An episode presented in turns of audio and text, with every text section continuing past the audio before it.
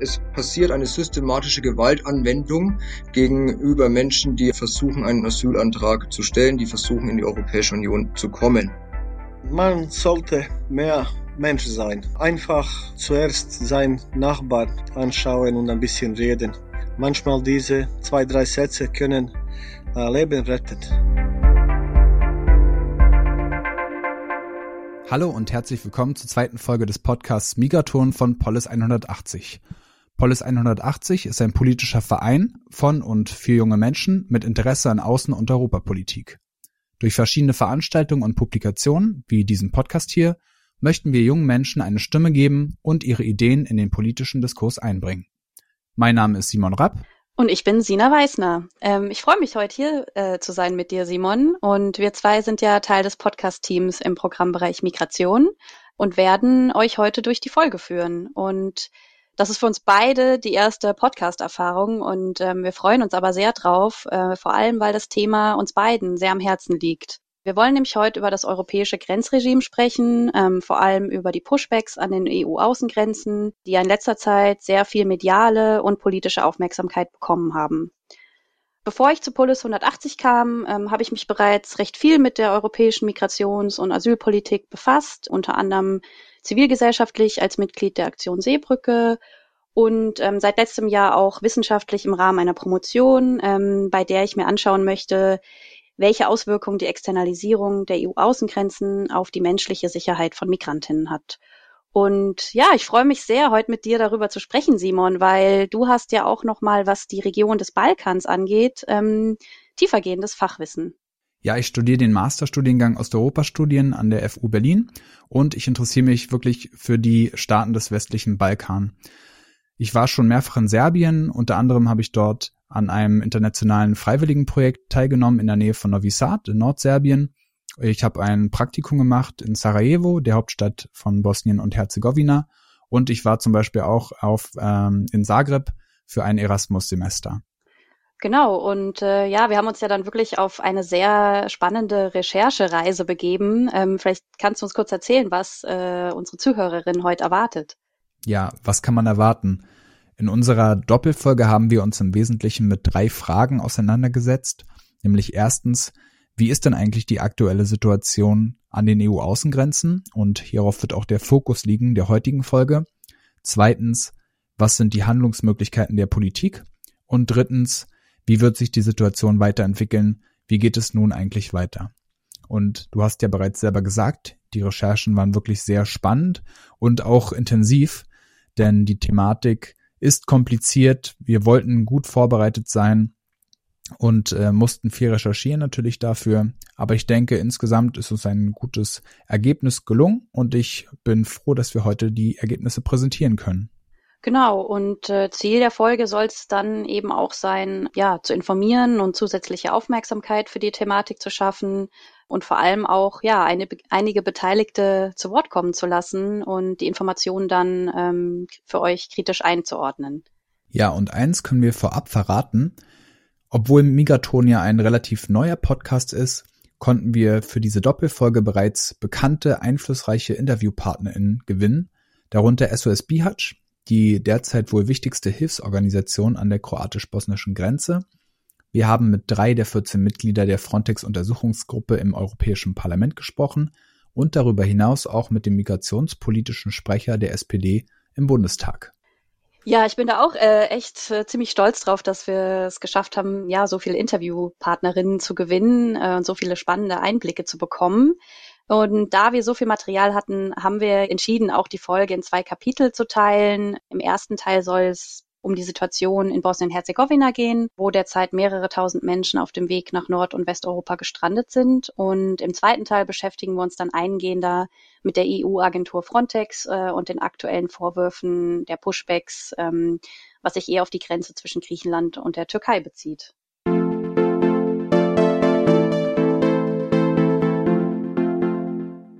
Sina, das Thema ist im Moment viel in den Schlagzeilen. Also man hat überall quasi was dazu, sei es beim Spiegel, bei Arte, Tagesschau, beim ZDF-Magazin Royal gab es auch zum Beispiel eine Ausgabe zu Frontex. Also es ist wirklich sehr präsent in den Medien. Aber worum geht es denn jetzt eigentlich ganz genau und warum hört man derzeit so viel über das Thema? Und vor allen Dingen, wie hängt jetzt die Lage in Bosnien und Herzegowina zusammen mit der Situation an der Grenze zwischen Griechenland und der Türkei? Also vielleicht erstmal, ja, zur ersten Frage, warum man denn jetzt so viel darüber hört. Ähm, ich glaube, das hat verschiedene Gründe, ähm, vor allem nachdem ja das Thema der Migrationspolitik vielleicht äh, durch die Covid-19-Pandemie Anfang letzten Jahres erstmal so ein bisschen in den Hintergrund geraten ist. Ähm, Gab es dann im letzten Jahr doch wirklich einige Geschehnisse, die so einschlagend waren, dass sie es in die Schlagzeilen geschafft haben. Also ja, das war zum einen der Brand im Camp in Moria auf Lesbos äh, im September und äh, dann der Brand im Camp Lipa in Bosnien-Herzegowina im Dezember. Und da hören wir ja später auch nochmal mehr drüber. Ähm, aber durch diese zwei äh, dramatischen Ereignisse, glaube ich, gab es dann wieder eine stärkere Öffentlichkeit für die Lage der Geflüchteten an den EU-Außengrenzen. Ähm, und ja, auch politisch gab es dann wieder viele Diskussionen darum, besonders auch im Rahmen der Ankündigung des New Pact äh, for Asylum and Migration von der EU-Kommission, ja, der nochmal stärker einen Fokus auf schnellere Verfahren und Rückführung setzt, ähm, aber von vielen jetzt derzeit nicht als wirkliche Lösung für die Lage der Menschen an den Grenzen derzeit darstellt. Und ich glaube, was wahrscheinlich am meisten äh, Aufmerksamkeit bekommen hat, äh, denke ich, sind die Vorwürfe gegen die EU-Grenzschutzagentur Frontex. Ähm, vor allem durch einige ja, journalistische Enthüllungen ähm, von einem Journalistenkollektiv, äh, ja, vom Spiegel und Lighthouse Reports, dem Report Mainz und TV Asahi und die eben äh, sehr ja, investigativ ähm, die Involviertheit von Frontex äh, in illegale Pushbacks in der AGs ja aufgedeckt hat und auch im Rahmen dieser sogenannten Frontex-Files gab es dann auch Veröffentlichungen über geheime Treffen von Frontex mit Lobbyisten und Waffenfirmen. Ja, und darüber sprechen wir im zweiten Teil der Folge nochmal mehr im Detail. Aber ich glaube, was auf jeden Fall wichtig zu wissen ist oder was man irgendwie im Kopf behalten sollte, ist, dass es aber kein neues Phänomen ist. Also nur weil wir jetzt da so viel drüber hören, ähm, gab es diese Pushbacks und Zurückweisungen äh, an den Grenzen schon vorher und äh, ja, bereits 2012 gab es eine Rechtsprechung dazu des Europäischen Gerichtshofs für Menschenrechte und auch 2013 wurde schon über äh, die Pushback-Praxis von Frontex berichtet. Ähm, und auch schon lange sprechen einige ja, Expertinnen schon kritisch über die Ausweitung des Budgets und der Kompetenzen von Frontex. Ja, und im Zuge aber jetzt dieser aktuellen Berichterstattung und Vorwürfe ähm, hat dann das EU-Parlament beschlossen, eine spezielle Untersuchungsgruppe zu gründen, von denen wir später noch mehr hören werden. Es bedeutet also, wir werden uns heute und in beiden Teilen auf die Pushbacks konzentrieren und das ist im Prinzip auch das Thema, was die beiden Teile zusammenhält. Denn wir haben die Pushbacks sowohl an der griechisch-türkischen Grenze als auch, wie gesagt, zwischen Bosnien und Kroatien. Wir schauen also sozusagen die Balkanroute an ihrem Anfang an und an ihrem, sagen wir mal, quasi Ende und werden dann sehen, wie alles insgesamt miteinander in Verbindung steht. Denn äh, man sollte ja schon die Pushbacks und die Balkanroute insgesamt auch in einem größeren europäischen Kontext sehen. Ja, das stimmt. Ich glaube auch, denn äh, ja, einfach, dass im vergangenen Jahr wieder mehr Personen ähm, ja über die Balkanroute nach Zentraleuropa gelangen wollen, kann man schon auch sagen, dass es zusammenhängt eben auch mit der Situation in Griechenland und dass es eben ähm, dort für wenige Perspektiven ähm, für Geflüchtete gibt. Ja, und auch eben aufgrund des Mangels an anderen ähm, Umverteilungsplätzen. Und ich glaube, das ist einer der Gründe, warum wir jetzt eben wieder äh, diese Situation in Bosnien auch haben. Wir werden ja später noch viel darüber reden, ähm, was die Rolle von Frontex ist und was die Rolle der nationalen Mitgliedstaaten oder auf nationaler Ebene passiert und wie alles zusammenhängt. Man muss aber jetzt schon mal sagen, dass es feststeht, dass die Pushbacks stattfinden. Also es gibt ja vereinzelt noch Stimmen, die sagen, dass diese Pushbacks nicht stattfinden, aber mittlerweile ähm, muss man sagen, dass sie dokumentiert und bewiesen sind, unter anderem von dem Border Violence Monitoring Network, aber auch vom äh, UN-Flüchtlingshilfswerk äh, UNHCR. Und ja, bei diesen Pushbacks, das muss man sich nochmal äh, veranschaulichen, da geht es um schwere Verbrechen äh, gegenüber hilfsbedürftigen Menschen. Die Situation scheint also auf den ersten Blick eigentlich klar zu sein. Wir haben diese Pushbacks, die gegen EU-Recht und auch gegen europäische Menschenrechte verstoßen. Es sind keine Einzelfälle, sondern es steckt auch ein System dahinter. Also letztendlich haben wir schon einen echten Skandal, muss man sagen. Ja, das kann man schon sagen. Und auch, ja, aufgrund auch nochmal der äh, journalistischen Aufarbeitung ähm, kann man auch irgendwie sagen, dass es von so vielen äh, Quellen kommt, dass man da jetzt auch nicht mehr irgendwie von Fake News oder so reden kann. Aber klar, die rechtliche Lage ist dann doch ähm, recht kompliziert und ja, abgesehen von offensichtlichen illegalen Menschenrechtsverletzungen unter Anwendung von Gewalt, die dann doch sehr offensichtlich ist, ähm, gibt es natürlich viele rechtliche und praktische Fragen, die äh, dann Staaten und auch die EU ähm, haben beim Spagat zwischen Grenzschutz äh, und dem Schutz von Asylsuchenden. Und ähm, Deshalb freue ich mich jetzt auch, dass wir noch äh, unsere Rechtsexpertin ähm, Stefanie Efremova-Busch äh, uns hier hinzugezogen haben, die jetzt in einem kleinen Newsfeed die Dinge ein bisschen für uns juristisch einordnet. Im heutigen Newsfeed gehen wir im Überblick auf die Entwicklung des europäischen Grenzregimes sowie die dazugehörige rechtliche Lage ein. Durch die journalistische Recherche der letzten Jahre weiß man zweifelsfrei, dass die griechische Küstenwache an der Ägäis sogenannte Pushbacks systematisch, illegal und teils gewalttätig durchführt. Doch was bedeutet das genau? Unter Pushbacks versteht man staatliche Maßnahmen, bei denen Geflüchtete meist unmittelbar nach Grenzübertritt zurückgeschoben werden. Darunter lassen sich sowohl Fälle der Zurückweisung auf hoher See und in Küstennähe als von bereits auf dem Festland angekommenen Geflüchteten subsumieren. Die Konsequenz? Durch Pushbacks wird den Geflüchteten die Möglichkeit genommen, einen Asylantrag zu stellen oder deren Rechtmäßigkeit gerichtlich überprüfen zu lassen. Es stellt sich die Frage, verstoßen Pushbacks nicht gegen die Menschenrechte und hat eigentlich jeder Mensch einen Anspruch auf Asylantragstellung sowie auf ein individuelles Verfahren? Der Schutz und auch die Rechte von Asylsuchenden werden maßgeblich von internationalen und europäischem Recht definiert. Seit den 50er Jahren des letzten Jahrhunderts gibt es zwei völkerrechtliche Abkommen, denen für die Entwicklung des Asylrechts eine besondere Bedeutung zukommt. Zum einen ist es die Genfer Flüchtlingskonvention, kurz GFK genannt, und zum anderen die Europäische Konvention zum Schutze der Menschenrechte und Grundfreiheiten, kurz EMRK genannt. Kürzlich ließ eine Entscheidung des Europäischen Gerichtshofs für Menschenrechte vom 13. Februar 2020 über den Umgang der EU mit Migranten an seinen Außengrenzen aufhorchen. Denn im Wortlaut des Urteils hieß es ganz konkret, dass die EMRK nicht das Recht auf Asyl schütze. Und auch anders, als man es möglicherweise durch die Bezeichnung Flüchtlingskonvention vermuten mag, wird durch die GfK kein individueller Rechtsanspruch auf Asyl und auch kein Einreiseanspruch eingeräumt.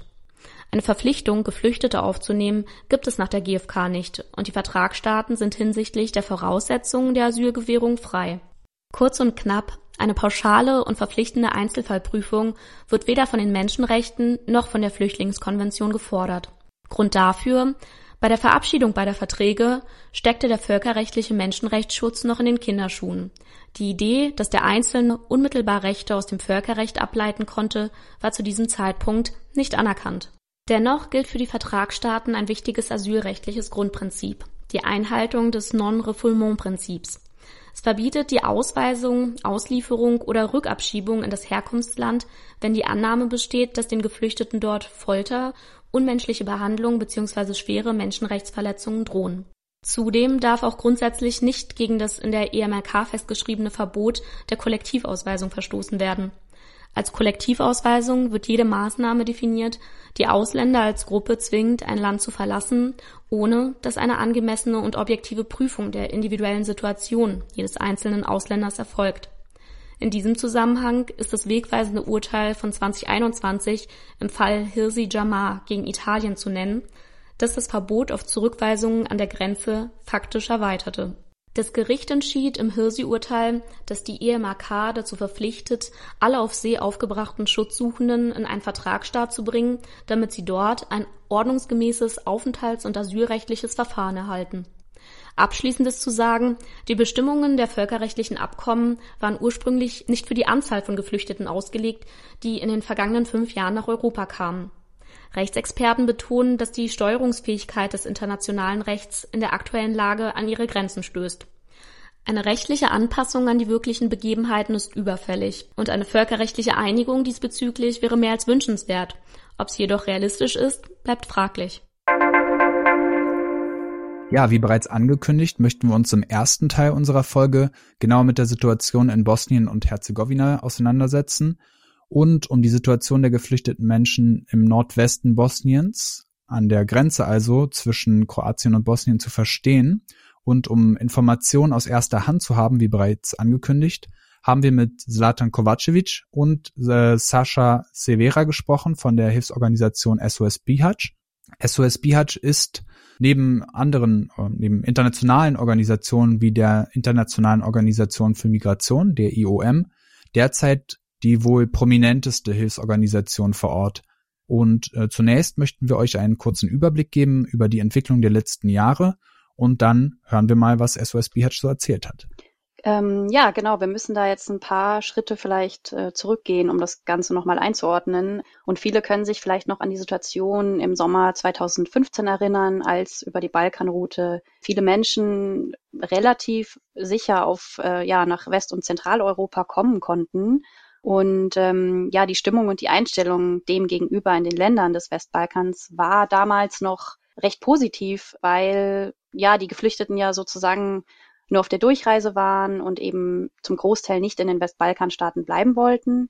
Außerdem hatten die Staaten ja auch selber ähm, ja Erfahrungen mit Krieg und Flucht, äh, was vielleicht auch noch mal erklären kann, dass da größere Empathie ähm, war und ja, die Politikerinnen konnten sich auch eben mit der Unterstützung ähm, der Geflüchteten und auch eben dieser Schaffung eines Art humanitären Korridors und der Organisation von Bustransporten ähm, auch zum, Be zum Teil äh, ihr Image ein bisschen aufbessern. Ja, aber nach der anfänglichen Willkommensbereitschaft äh, in den Ländern dann in Mitteleuropa ähm, haben dann Länder wie Deutschland und Österreich natürlich in gewisser Weise ja etwas mehr Pro Druck auf die Westbalkanstaaten ausgeübt, ja, weil sie eben wollten, dass sie die Menschen eben nicht mehr nur durchwinken. Es gab ja diese Reihe von Terroranschlägen dann auch in der Zeit, ähm, unter anderem in Frankreich im November 2015. Und ab da hat man schon eine Verbindung hergestellt, auch zu der Fluchtbewegung und hat alles ein bisschen kritischer gesehen, was dann letztendlich im EU-Türkei-Abkommen gemündet ist, ähm, im März 2016. Ähm, könntest du vielleicht noch mal ganz kurz erzählen, was das EU-Türkei-Kommen eigentlich ist und ähm, was das Ziel davon war? Genau, ja, vielleicht nur so ähm, als Hintergrund. Es wurde ja abgeschlossen, um ja eben eine Unterbindung oder zumindest eine Reduzierung der Fluchtbewegung über die Türkei in die EU zu erreichen. Ähm, ja, dabei waren dann natürlich auch viele Gelder an die Türkei involviert und ähm, es wurden dann so Art Mechanismen eingeführt, dass eben Menschen aus den, von den griechischen Inseln erstmal auch wieder zurückgeschickt werden konnten in die Türkei und dafür wurden aber ähm, syrische Geflüchtete aus der Türkei ähm, in Ländern Europas umverteilt.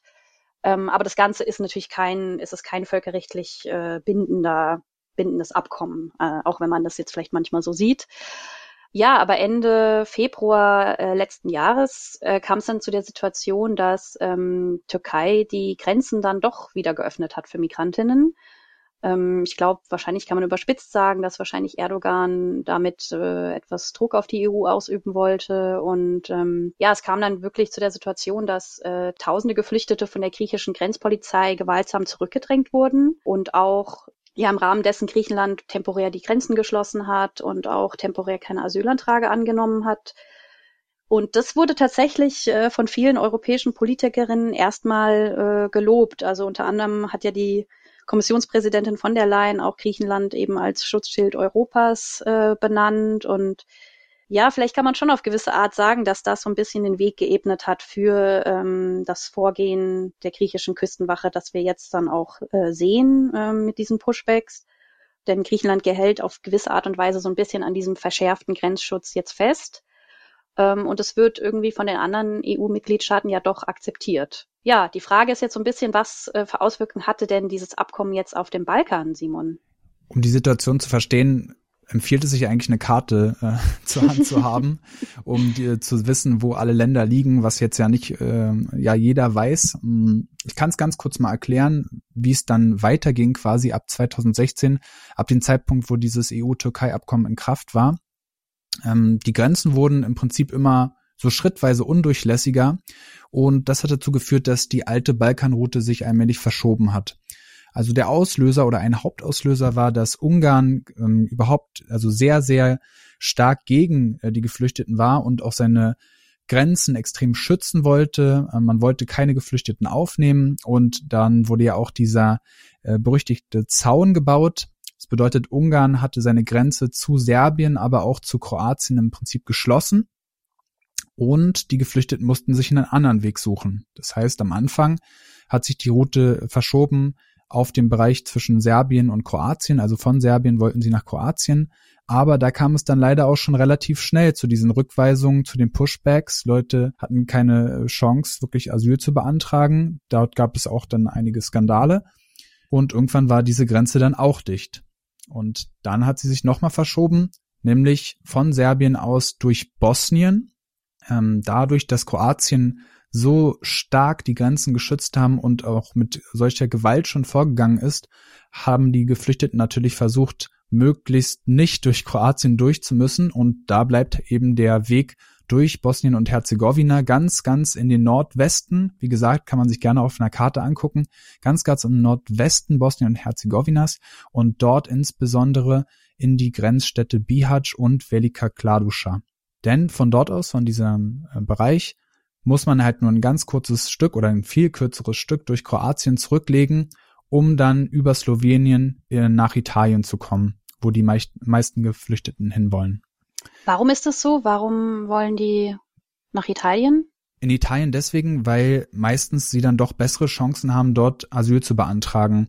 Ja, weil die Regeln in Italien dann doch scheinbar anders umgesetzt werden ähm, und auf den Balkanstaaten dann doch relativ restriktiv. Und ein zweiter Grund ist auch, dass man von Italien deutlich leichter weiterkommt in andere Staaten, zum Beispiel nach Frankreich, nach äh, Deutschland oder ja in andere, sagen wir mal, beliebtere Staaten im Norden.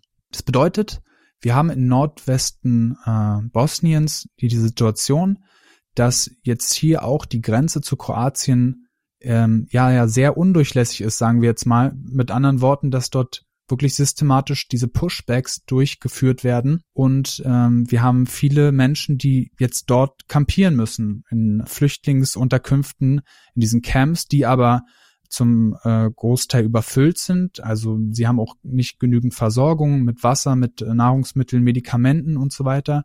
Und einige Leute, die dann eben keinen Platz mehr haben in den Flüchtlingsunterkünften, wohnen dann draußen. Also entweder in äh, verlassenen Gebäuden, zum Beispiel Fabrikgebäuden, ähm, oder sogar ganz im Wald unter freiem Himmel, ohne jegliche Versorgung im Prinzip. Also es sind wirklich sehr, sehr schlimme Zustände und sie probieren dann immer wieder über die äh, kroatische Grenze zu kommen, durch den äh, Wald und äh, Gestrüpp quasi, was sie dort äh, Dschungel nennen und den Versuche nennen sie selber The Game. Und ähm, ja, diese Situation hat sich dann eigentlich seit 2016 immer weiter zugespitzt. So kann man das sagen, nach dem EU-Türkei-Abkommen immer weiter und jetzt ist es sehr, sehr hart, ähm, durch Kroatien überhaupt noch durchzukommen. Ja, danke äh, für diesen, diesen Überblick. Und äh, ja, Simon, ich habe da noch eine kleine Rede oder einen Ausschnitt einer Rede ähm, von Erik Marquardt, ähm, grünen Abgeordneten, Mitglied des Europäischen Parlaments, rausgesucht, die wir uns vielleicht jetzt äh, mal kurz zusammen anhören können. Bosnien-Herzegowina. Und ja, die Situation dort ist beschämend. Die Menschen leiden, Mindeststandards werden nicht gewährleistet, Presse hat keinen Zugang, Hilfsorganisationen werden vom Helfen abgehalten und das ist schlecht. Aber das ist leider genau die Situation, die wir auch in der Europäischen Union haben. Bosnien-Herzegowina ist eigentlich die Europäische Union im Reagenzglas. Die einzelnen Teile wollen keine Verantwortung übernehmen, die Zentralregierung hat nicht genug Macht, die Leute werden verschoben, niemand will sie so richtig, Aufnahmekapazitäten werden nicht genutzt. Also ich glaube, mit dem einen Finger auf Bosnien-Herzegowina zeigen, während wir mit der anderen Hand die Leute ein paar Kilometer weiter an der kroatischen Grenze schlagen, wird nicht funktionieren.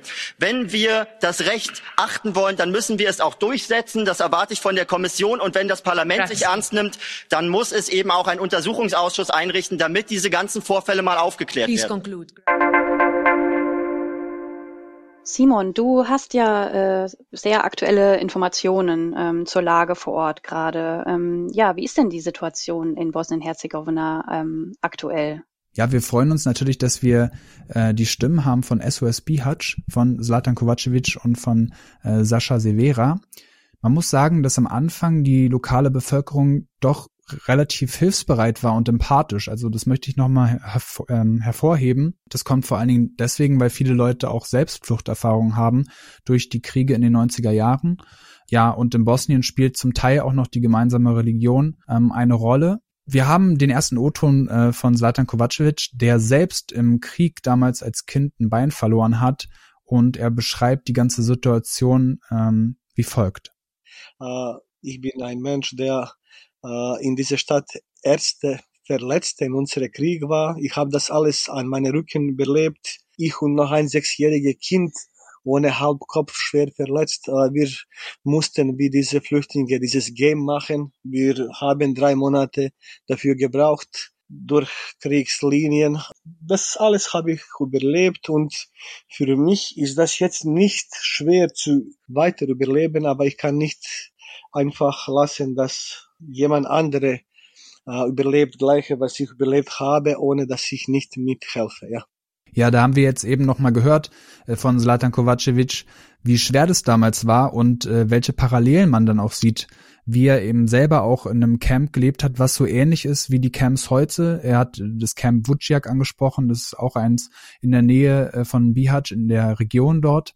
Und man muss sagen, wie ich eben schon meinte, dass am Anfang ähm, ja viel Empathie dort war, sehr viel Hilfsbereitschaft und dass eben viele Menschen solche Erfahrungen gemacht haben. Aber dann leider eben auch später ähm, ist die Stimmung so Schritt für Schritt umgeschlagen, würde ich sagen. Also man hatte die Medien, die dann ein anderes Bild davon gezeichnet haben, sehr viel betont, dass es sich um illegale Migration handelt.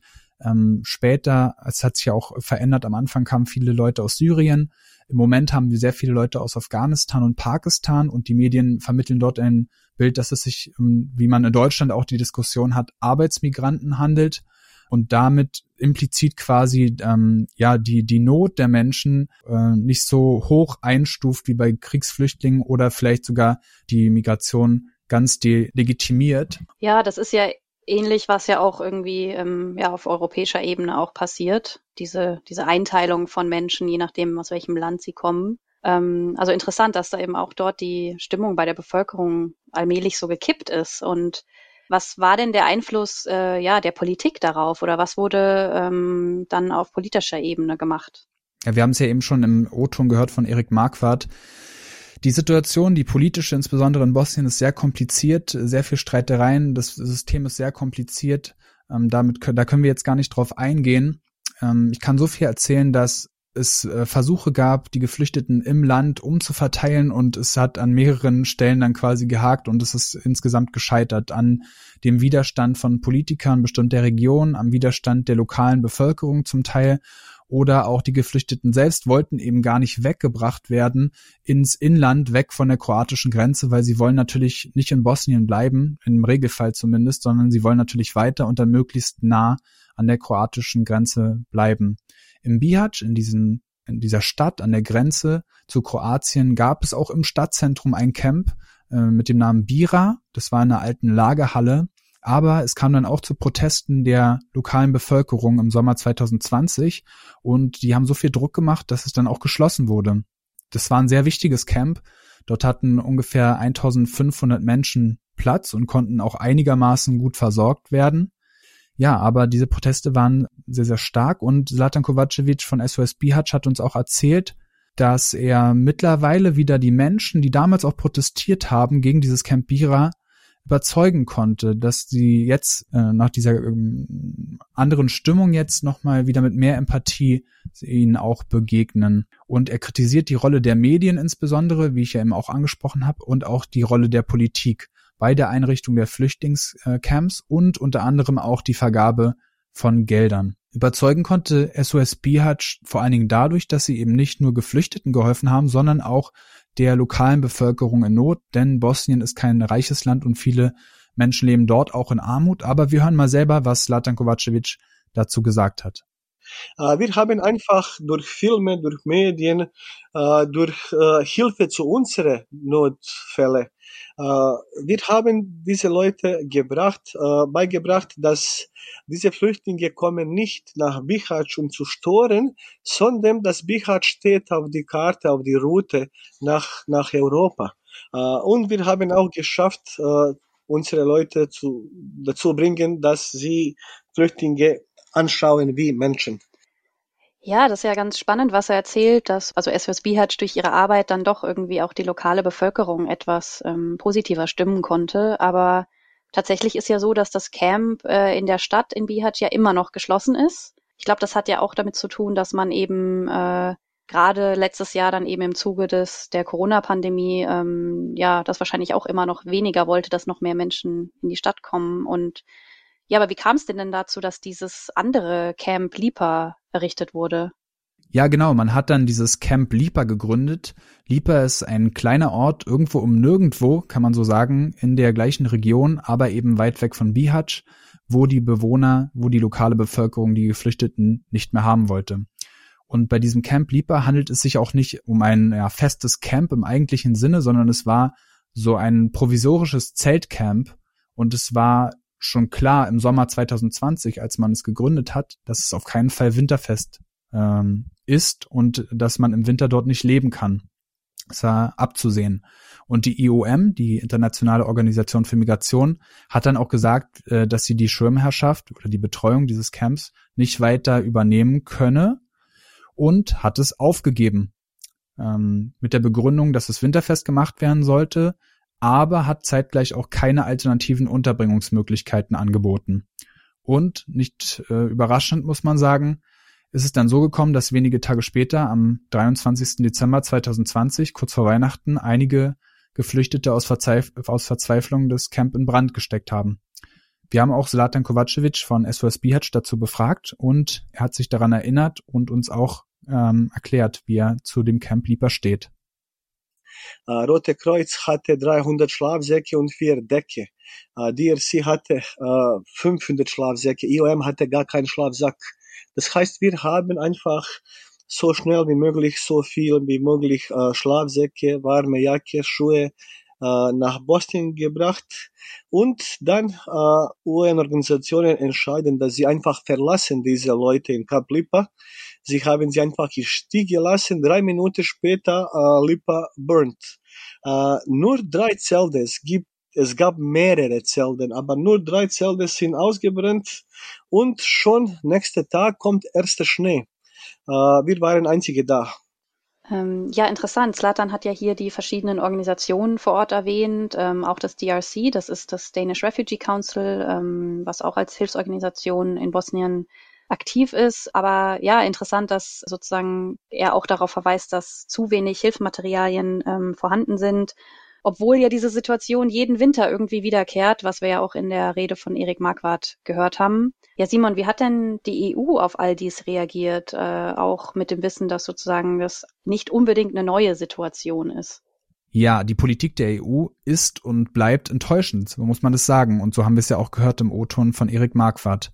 Am Anfang war die Strategie noch so, dass man den bosnischen Staat vor allen Dingen finanziell unterstützen wollte und man wollte unter keinen Umständen, dass Camps an der Grenze zu Kroatien gegründet werden, sondern diese sollten im Inland äh, gegründet werden. Aber bereits im November 2018 haben die Geflüchteten dann in einer Protestaktion den Grenzübergang zwischen Bosnien und Kroatien blockiert und von dort an sah sich dann die EU gezwungen, ihre Strategie zu ändern. Ab diesem Zeitpunkt hat man versucht, die äh, Balkanroute zu formalisieren und man hat die EOM, also die Internationale Organisation für Migration, mit dem sogenannten Management der Geflüchteten beauftragt. Was daran so heikel ist, ist, dass die informelle Hilfe der, äh, von Geflüchteten, nämlich der lokalen Bevölkerung, dadurch illegalisiert wurde.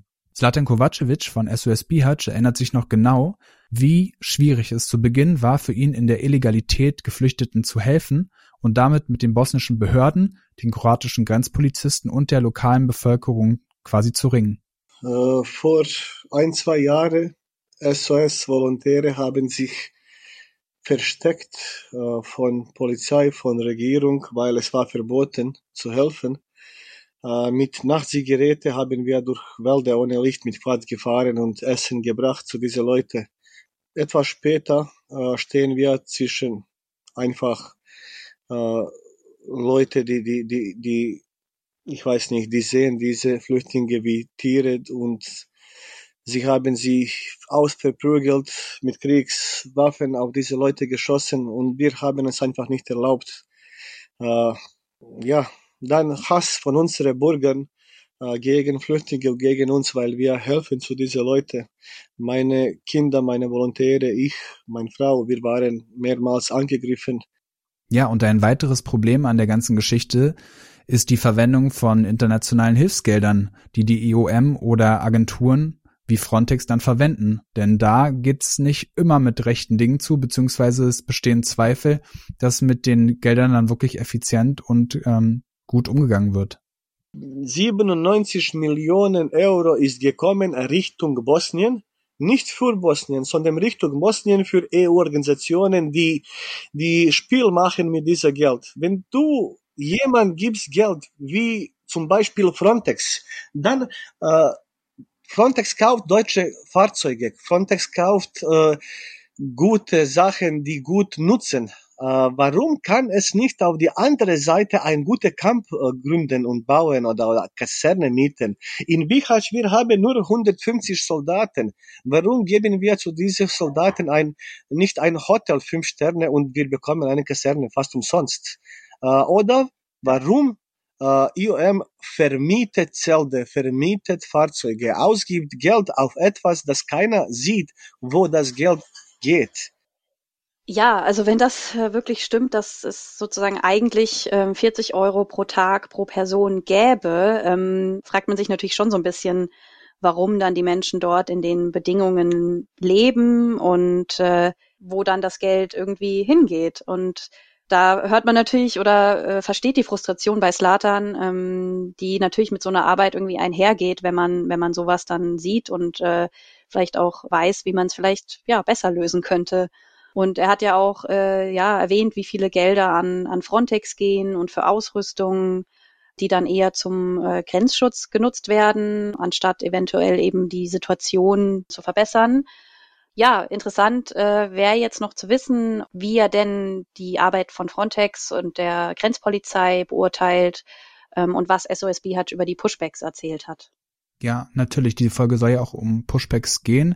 Wir haben jetzt einen ganz guten Eindruck davon gewonnen, wie die Situation vor Ort aussieht. Aber natürlich haben wir auch mit SOS Bihać über die Pushbacks oder wie die Geflüchteten sagen, The Game gesprochen. Und Zlatan Kovacevic hat uns zunächst von den Fällen erzählt, die sagen wir mal etwas milder sind, in dem Sinne, dass es keine harte Gewalt gegen die Geflüchteten gibt. Aber auch dort ist es eine lange Route, eine zweiwöchige äh, durch die Wälder, durch Kroatien, ähm, wo die Geflüchteten mit Witterung, wilden Tieren und Hunger kämpfen müssen. Und wir hören jetzt mal rein, was Zlatan Kovacevic gesagt hat.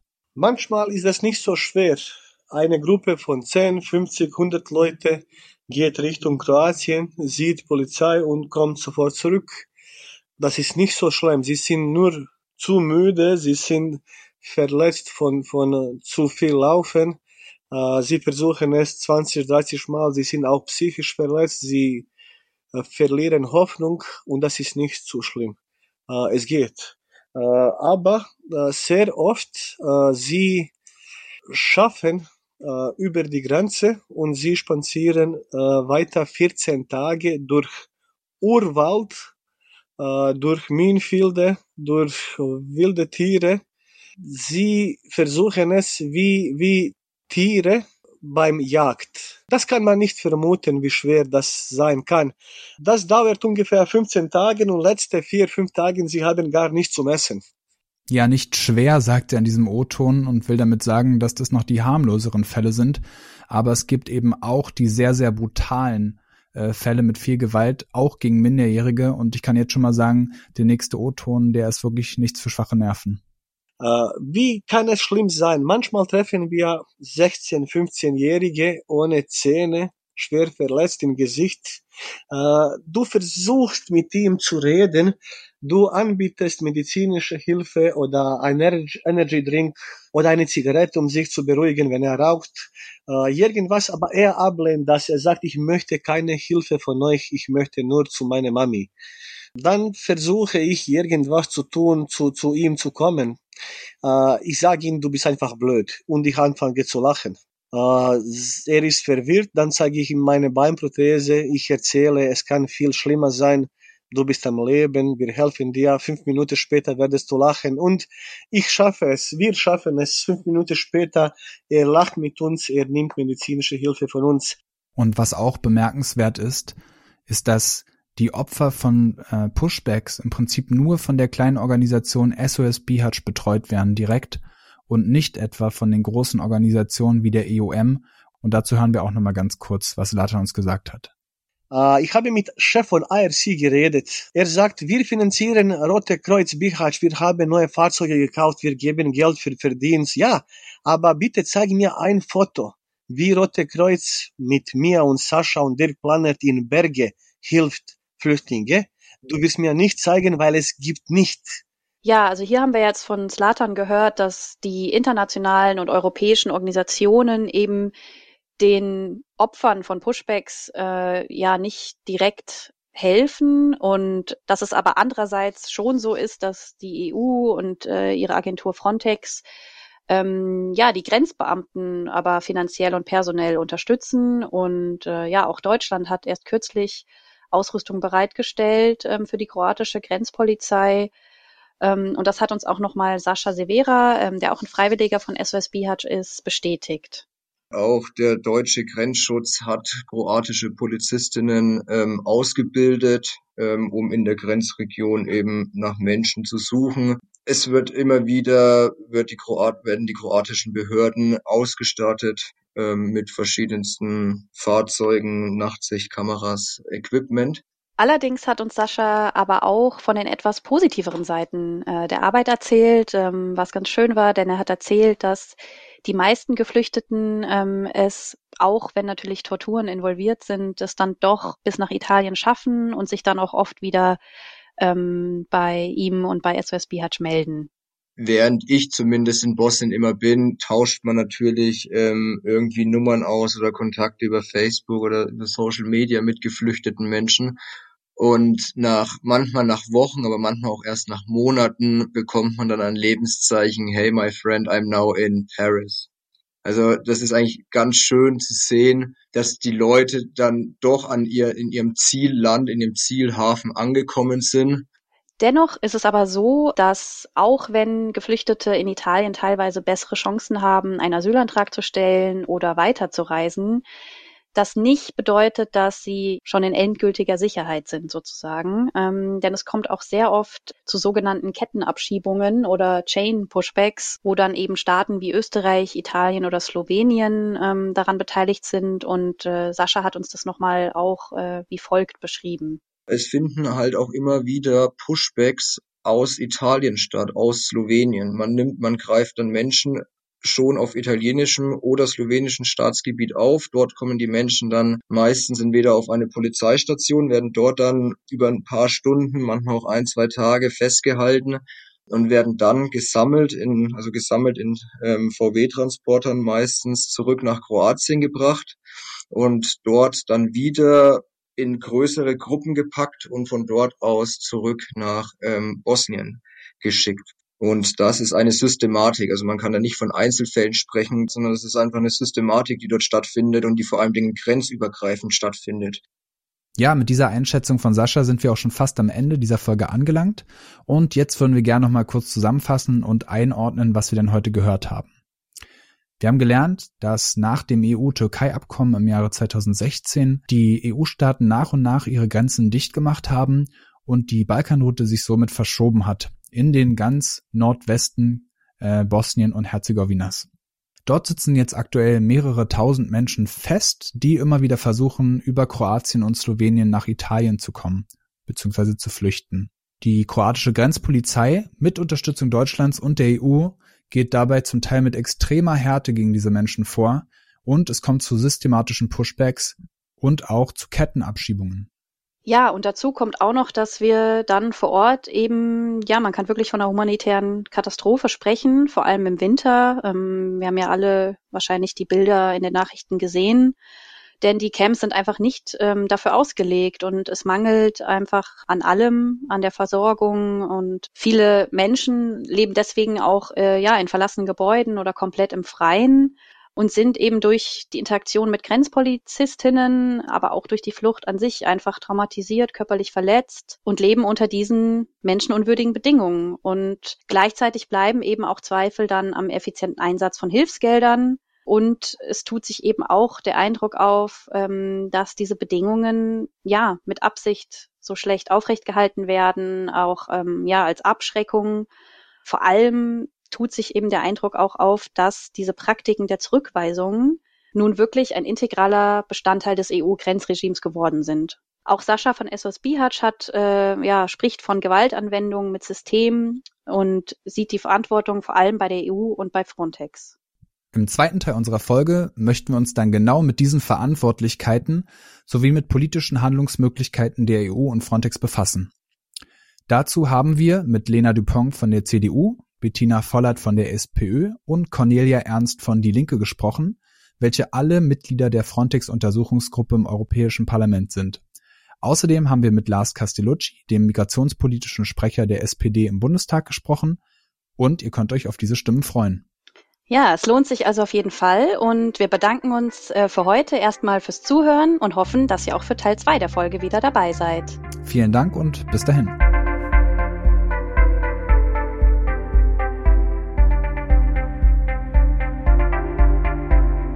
Das war die zweite Folge von Migraton. Die Redaktionsleitung übernahmen Simon Rapp und Sina Weißner. Die Produktion Franz Klasse. Die Musik kommt von Carsten Spandau. Den Newsfeed präsentierte Stefanie Efremova-Busch. Moderiert wurde die Folge von Simon Rapp und Sina Weißner. Dieser Polis 180 Podcast gibt ausschließlich die Meinungen der Autorinnen und Autoren wieder. Die Verantwortung für den Inhalt liegt bei den Autorinnen. Polis 180 ist ein Grassroots Think Tank, der wissenschaftliche Erkenntnisse für politische EntscheidungsträgerInnen übersetzt. Ideen, Analysen und Lösungsansätze unserer Generation bringen wir durch innovative, partizipative und inklusive Ansätze in den politischen Diskurs ein.